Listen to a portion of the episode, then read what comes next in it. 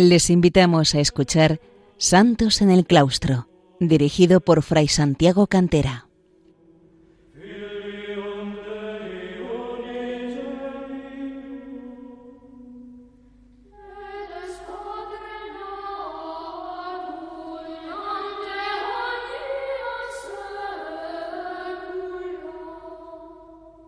Bienvenidos, queridos oyentes de Radio María, a un programa más de Santos en el Claustro, dedicado a los santos y las santas que han brillado en la vida monástica desde el siglo IV hasta nuestros días. Y precisamente como la semana pasada nos centrábamos en santos eh, de nuestra época, santos del siglo XX, vamos a continuar con ellos, con aquellos beatos mártires españoles de la persecución religiosa sufrida en amplias partes del territorio español en 1936 hasta 1939. Habíamos hablado de los monjes benedictinos de Montserrat de Barcelona y del Puello de Barbastro, y vamos a hacerlo ahora con cuatro monjes mártires del monasterio de Santo Domingo de Silos, en la provincia de Burgos, en Madrid. La abadía de Santo Domingo de Silos, restaurada para la vida monástica en 1880 por monjes de Liguyé, de la congregación de Francia o congregación después llamada de Solesmes, e incorporada a esta congregación benedictina, recuperó a su vez en 1922 el monasterio de Nuestra Señora de Montserrat de Madrid, conocido como el Monserratico, sito en la céntrica calle de San Bernardo, que ha permanecido hasta hoy como un priorato dependiente de la abadía de Silos. Ya antes de cumplirse un mes de la proclamación de la Segunda República, el 14 de abril de 1931, el 11 de mayo se vio con claridad que la persecución religiosa se cernía sobre España cuando se produjo el asalto e incendio de numerosos conventos e iglesias en diversos lugares de la nación, entre ellos Madrid. El monserratico quedó a salvo entonces, aunque no estuvo lejos de ser pasto de las llamas, y se optó por hacer que los monjes lo dejasen y se distribuyeran por diversas casas particulares, al igual que las benedictinas de San Plácido de Madrid. Una vez pasado este primer peligro de mayo de 1931, los religiosos volvieron y se restableció la vida comunitaria. El 17 de julio de 1936, uno de los monjes que moriría mártir, el padre Rafael Alcocer, llevó a sus hermanos de hábito la noticia del alzamiento de la guarnición de Melilla.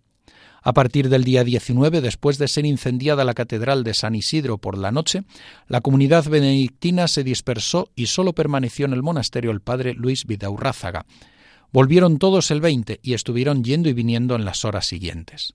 La tarde del 21 de julio, los revolucionarios prendieron fuego a la puerta de la iglesia, pero la dirigente comunista Dolores Ibarruri, la pasionaria, que ocupaba un local cercano desde hacía poco y tal vez temía también por su propia instalación, impidió que prosiguiera el acto salvaje arengando a la muchedumbre que estaba ebria de destrucción y muerte. Este edificio es del pueblo y es para el pueblo, les dijo. Desde entonces los monjes no volvieron a entrar en el monasterio, cuya iglesia sufrió el saqueo, las profanaciones de imágenes y de objetos litúrgicos y la mofa burlesca e irreverente de los milicianos marxistas.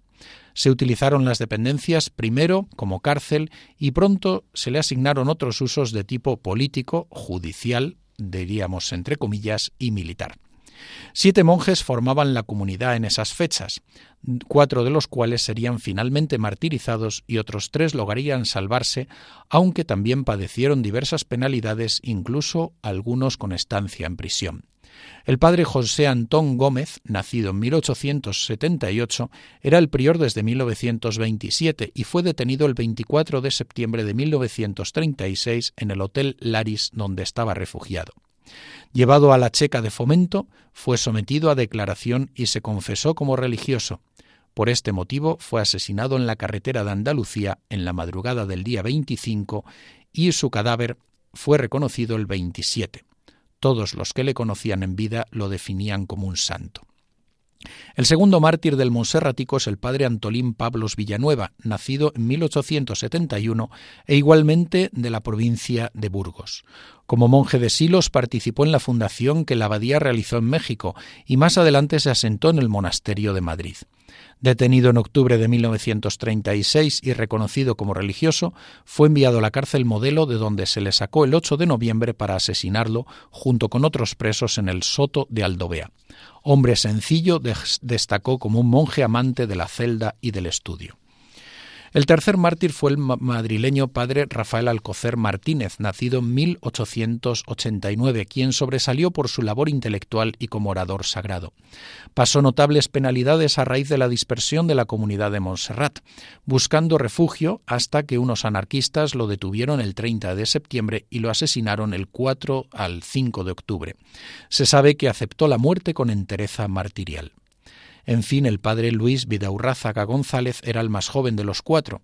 Nació en Bilbao en 1901. El 20 de julio protagonizó un acto realmente heroico ante las turbas rojas que amenazaban el Monserratico, colocando con gran serenidad una bandera blanca en la torre y demostrando que no se estaba disparando desde ella frente a las acusaciones que se habían hecho. Después de diversas penalidades, fue finalmente asesinado el 31 de diciembre en el arroyo de la Elipa. La beatificación tuvo lugar el 29 de octubre de 2016 en la Catedral de la Almudena de Madrid por decreto del Papa Francisco, llevándola a cabo el cardenal Angelo Amato, prefecto de la Congregación para las Causas de los Santos. Vamos a referirnos ahora a los mártires cistercienses de la abadía de Santa María de Viaceli en Santander, en Cóbreces, en Cantabria. La represión en Santander, la represión en Frente Populista fue especialmente cruel, aun cuando en los primeros meses de la guerra la persecución religiosa no alcanzase en ciertos aspectos el relieve existente en otras partes de la zona republicana.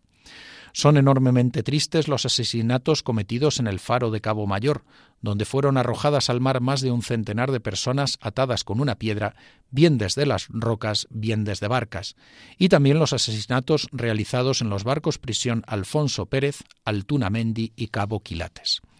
La abadía de Villaceli, en Cóbreces, de la orden cisterciense de la estricta observancia, los conocidos habitualmente como trapenses, era de fundación relativamente reciente, en 1903, y había sido erigido en abadía en 1926. Había sido impulsado por los hermanos Bernardo de Quirós, en buena medida con el fin de impulsar el desarrollo agropecuario de la comarca, siguiendo el, modelo de los monasterios medievales, para que los monjes introdujeran allí nuevas técnicas agrícolas y fueran asimiladas por los paisanos. En 1918 llegó como monje procedente del monasterio de Val San José, entonces existente en Getafe, Madrid, el padre Pío Heredia Zubía, nacido en Larrea, Álava, en 1875, quien siempre destacó por su piedad mariana y pronto adquirió fama de santidad. Ocupó diversos cargos, maestro de oblatos, maestro de novicios y finalmente prior, y entre 1818 y 1936 la comunidad vio crecer el número de sus miembros de 20 a 64. Pese a las incomodidades provocadas por los milicianos, cacheos, amenazas de muerte, etc., los monjes mantuvieron la vida regular hasta el 20 de agosto, fiesta de San Bernardo, cuando la iglesia fue clausurada, y todavía hasta el 8 de, septiembre, fiesta de la Natividad de Nuestra Señora, pues pudieron proseguirla en las otras dependencias del monasterio. Este último día, la comunidad en pleno fue detenida y trasladada a Santander a partir de una orden dada desde los centros anarquistas de la ciudad. Solo cinco religiosos pudieron permanecer en Cobreces y no se apresó al abad padre Manuel Fleché debido a su nacionalidad francesa. Encomendó entonces al padre Pío Heredia el cuidado de todos sus hijos espirituales en la medida de lo posible. En la capital de la provincia, 38 monjes fueron recluidos en prisión y otros puestos en libertad, aunque controlados. Trece serían martirizados en tres grupos distintos y otros cuatro, habiendo podido marchar, fueron finalmente también asesinados en distintas circunstancias. En total murieron como mártires 19 monjes de la comunidad encabezados por el prior Padre Pío. Antes de ingresar en prisión, sufrieron las burlas y las mofas de las turbas y los gritos pidiendo su muerte. Al faro, mueran los curas, abajo los frailes.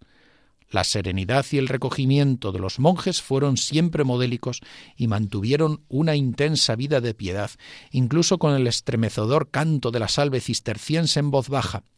En todo momento el ejemplo dado por el Padre Pío era fundamental para los demás. Los testigos afirman quedar sorprendidos por la paz y por sus oraciones, así como por la manera en que se confortaban mutuamente. El Padre Pío les exhortaba acerca del sentido de lo que se vivía. Si algo debemos decir de la terrible prueba a la que el Señor ha sometido a su Iglesia en España, hagámoslo sin faltar a la caridad, sin impaciencia. Él y la Madre, la Santísima Virgen, saben el porqué de esta persecución, y sonriendo después añadía, menos comentarios y más oración. Hubo varios grupos distintos de presos cistercienses de Villaceli. Algunos hubieron de sufrir las crueles torturas del tristemente famoso comisario político de Santander, el comisario Manuel Neila, que hizo que empujaran al padre Prío duramente contra la pared y que le golpearan durante los interrogatorios, participando él mismo en las acciones violentas y acompañándolas con insultos y blasfemias, a todo lo cual el prior respondía con el silencio, con mansas recriminaciones o con alabanzas a Dios, con una entereza y una tranquilidad que irritaban al verdugo. Después de la sesión animó a sus hijos espirituales a prepararse a una muerte ya inminente. La noche del 2 al 3 de diciembre fueron sacados de la prisión el prior y cinco monjes, y en la noche siguiente un grupo de otros cinco. Con las manos atadas a la espalda, fueron arrojados al mar, parece que todos ellos desde el faro de Cabo Mayor, aunque quizá algunos lo fueran desde barcazas. El mar devolvió sus cuerpos unos días después en las playas de Somo y se comprobó que alguno de los cadáveres tenía la boca cosida con alambre. Los que no murieron de este modo fueron asesinados en la carretera o cayeron víctimas en distintas circunstancias. El coser los labios con, alambre había sido para que no pudieran rezar, sin ser conscientes de que los monjes podían rezar en su mismo corazón. Los nombres de los mártires, muchos de ellos jóvenes, son los siguientes. Los recogemos en el orden que los ofrece el librito del padre Ignacio Astorga Trapense, atendiendo a formas y fechas de muerte. Padre Pío Heredia Zubía, prior, Padre Amadeo, Amadeo García, Padre Valeriano Rodríguez, Padre Juan Ferris, Fray Álvaro García, Fray Marcelino Martín, Fray Antonio Delgado, hermano Eustaquio García, hermano Ángel Vela, hermano Ezequiel Álvaro, hermano Eulogio Álvarez y hermano Bienvenido Mata, Padre Vicente Pastor, Padre Santiago Raba, Padre Ildefonso Telmo, Padre Emiliano Velasco, hermano Leandro Gómez y Padre Lorenzo Olmedo.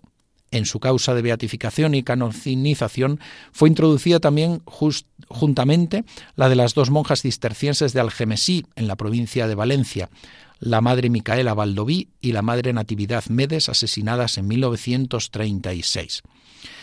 La beatificación de todos los monjes, menos dos de ellos y las dos monjas de Algemesí, tuvo lugar el 3 de octubre de 2015 en la Catedral de Santander, por decreto del Papa Francisco y siendo llevada a cabo por el cardenal Angelo Amato como prefecto de la Congregación para las Causas de los Santos.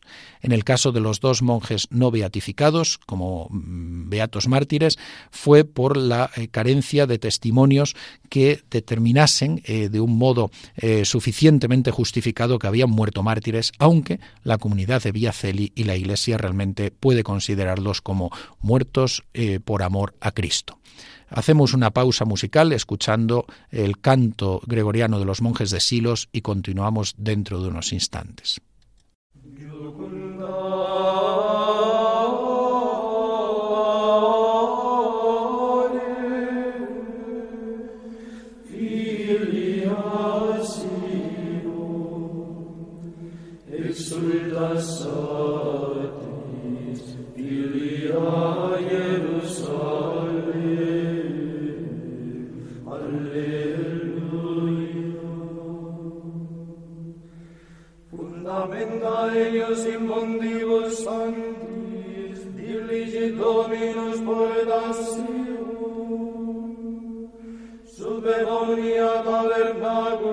Iago. Gloriosa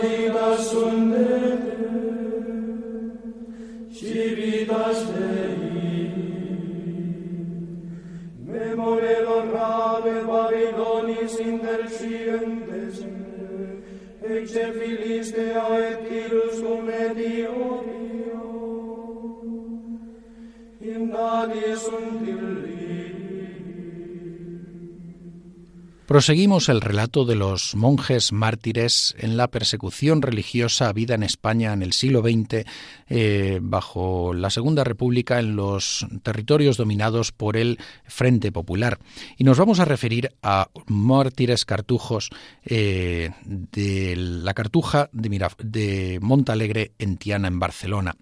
De los tres monasterios que la Orden de la Cartuja tenía en España en 1936, dos se vieron salvados de la persecución religiosa por encontrarse en zona nacional. Son los casos de Miraflores de Burgos y Aula Dei de Zaragoza.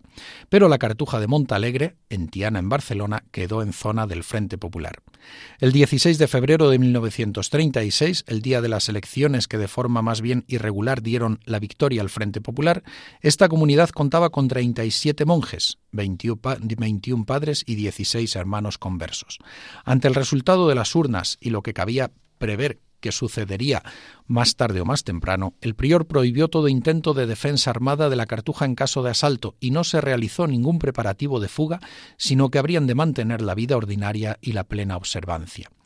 El 19 de julio, conocida la noticia del alzamiento nacional y de sus repercusiones en Barcelona, donde se frustró, se celebró en Montalegre la Misa pro tempore belli, para el tiempo de guerra, y se informó a la comunidad de la situación, disponiendo únicamente el silencio de la campana y la supresión del paseo semanal.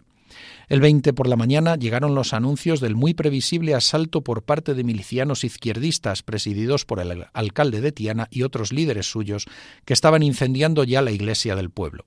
Inmediatamente se dio la orden de vestirse de paisano y de afeitarse la tonsura, así como las barbas de los hermanos, pero todo se llevó a cabo con mucha precipitación y confusión, quedando en su mayoría mal disfrazados.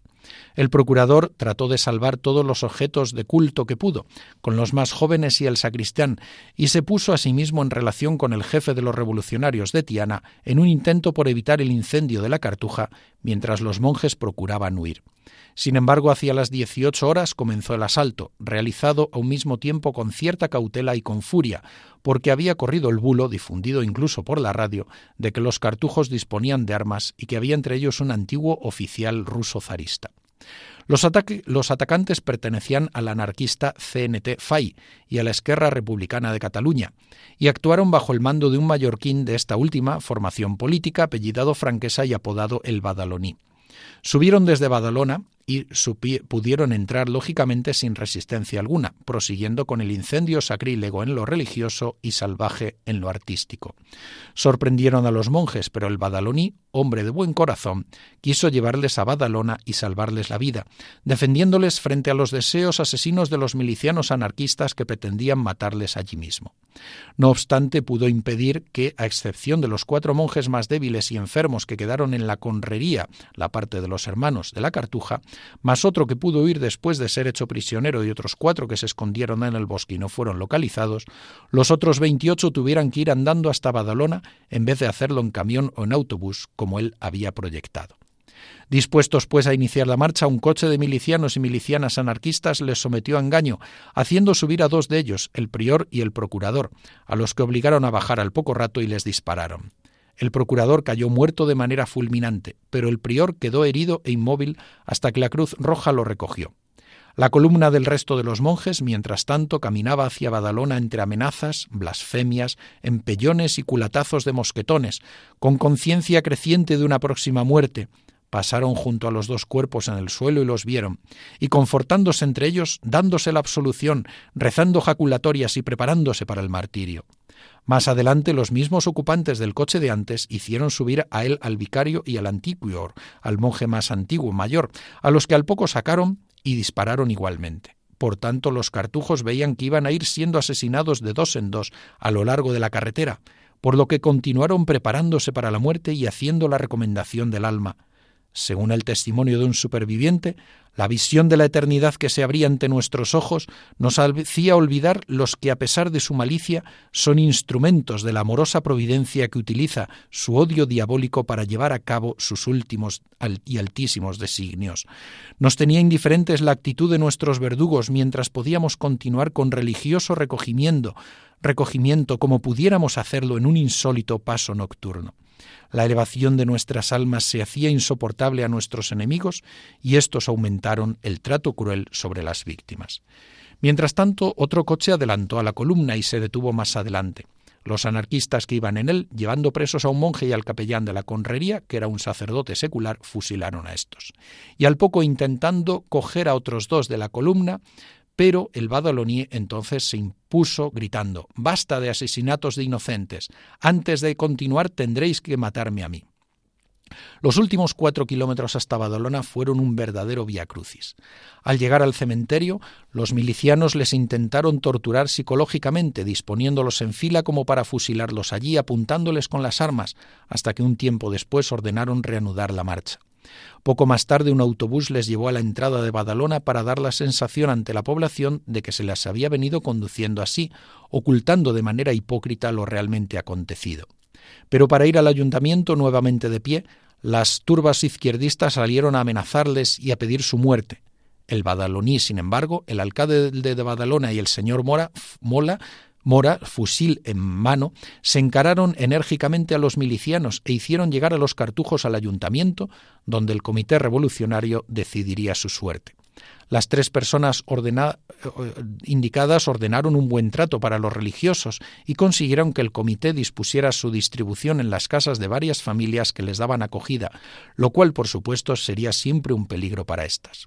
El 27 de julio, varios de los monjes pudieron llegar a los consulados de otros estados y salir a ellos con dificultades, siendo allí recibidos en monasterios de la orden, mientras otros permanecieron con graves riesgos en Barcelona. El 5 de agosto fue detenido y asesinado el hermano Guillermo sin que se encontrase su cadáver y otros tres padres fueron ejecutados el 15 de octubre, hallándose ahora en forma en alguna fosa común de paradero desconocido. En total, seis cartujos murieron asesinados los padres don Celestín Fumet, procurador, y don Isidoro Pérez el 20 de julio en el traslado a Badalona, y después los padres don Manuel Balart, don Agustín Navarro, don Luis Sellarés y el hermano Fray Guillermo Soldevilla al ser capturados en su refugio en Barcelona.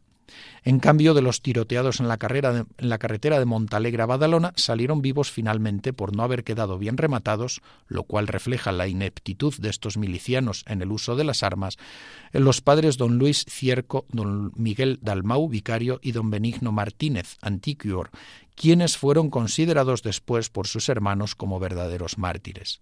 Si murió en la carretera, en cambio, el capellán de la conrería, don Pedro de la Riva, que era sacerdote secular.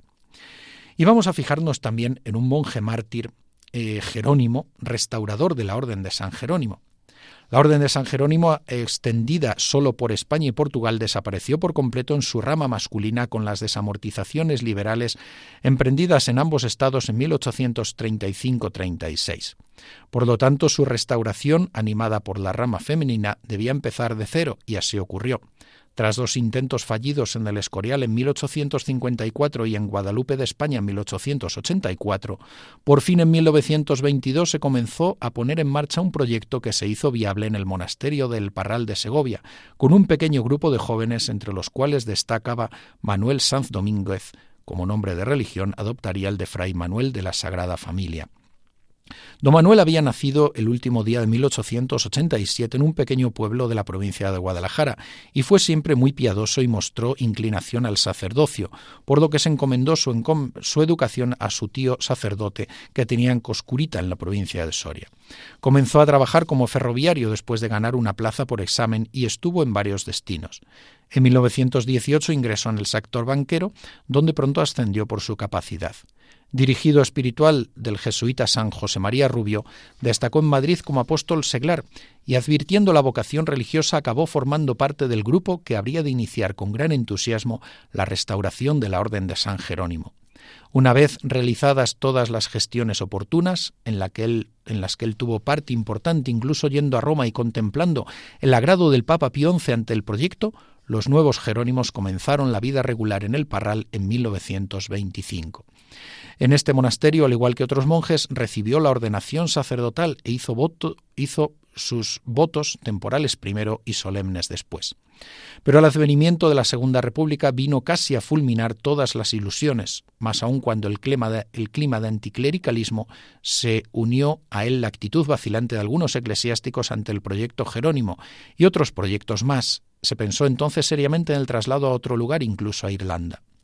El alzamiento nacional del 18 de julio sorprendió al padre Manuel en Madrid, donde los milicianos frente populistas lograron detenerlo el 5 de octubre por ser religioso y sacerdote. Era consciente de lo que le podía ocurrir, pues conocía que lo buscaban, y sabía bien lo que le esperaba. Afrontó la situación con admirable entereza y con una gran paz, como lo reflejan las palabras que de su boca oyó unos días antes una monja jerónima. Suceda lo que suceda, doy gracias a Dios, porque me ha concedido un destino grande y hermoso. Si vivo, creo que veré restaurada la orden jerónima, objeto de todos mis sueños, y si muero, seré mártir por Cristo, que es más de lo que podría soñar. Estuvo preso en una comisaría madrileña y luego en la Dirección General de Seguridad, pero finalmente fue llevado a la cárcel modelo y sacado de esta entre los días 6 y 8 de octubre para ser fusilado en Paracuellos del Jarama, donde se le enterró en una fosa común. Como la sangre de mártires es semilla de cristianos, según dijera Tertuliano, después de la guerra la Orden de San Jerónimo conoció una nueva fase de restauración con jóvenes vocaciones. En la persecución religiosa de 1936 al 39 murieron también asesinadas al menos dos monjas del monasterio de la Concepción Jerónima de Madrid. La beatificación del Padre Manuel tuvo lugar el 13 de octubre de 2013 en Tarragona por decreto del Papa Francisco, siendo llevada a cabo por el cardenal Ángelo Amato, prefecto de la Congregación para las Causas de los Santos. Y finalmente, parece oportuno referir también dos ermitaños mártires eh, dos ermitaños de la luz, mártires en 1936. El santuario de los Hermanos de la Luz, el santuario de la Luz en la provincia de Murcia, donde había habido ermitaños desde muchos siglos atrás, vio surgir una pequeña congregación, eh, una pequeña comunidad de ermitaños que eh, fue cada vez evolucionando más hacia una vida cenobítica de comunidad. Al quedar la zona en dominio en Frente Populista, el 18 de julio de 1936, la comunidad se dispersó el día 22. Pero dos hermanos fueron eh, apresados en diversas circunstancias y asesinados. Uno de ellos, el hermano Bernardo de Nuestra Señora de la Luz, Manuel Orenes Costa era su nombre seglar, eh, fue localizado el 15 de agosto por un grupo de milicianos y eh, asesinado poco después. Tenía 64 años de edad y 36 de vida religiosa.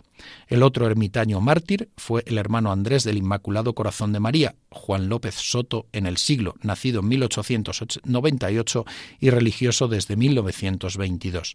Refugiado en la casa de sus padres, fue descubierto por unos milicianos que le asesinaron junto con su padre en la cuesta del puerto, lugar de frecuentes ejecuciones en esas fechas. El Santuario de la Luz sufrió el saqueo de las milicias republicanas y conoció los característicos actos de profanación de imágenes, incluso alguna del escultor Francisco Salcillo, destrucciones, etc. Durante la contienda, el edificio fue utilizado para cuartel de soldados del ejército del Frente Popular destinados a servicios auxiliares y al término del conflicto fue restablecido a la comunidad para que restaurase la vida religiosa. Queridos oyentes de Radio María, aquí les dejamos y eh, pueden escuchar, como saben, este programa en el podcast y también eh, pueden escribir si lo desean, a santosenelclaustro arroba radiomaria.es santosenelclaustro arroba radiomaria.es. Que Dios les bendiga por intercesión de los santos y beatos mártires.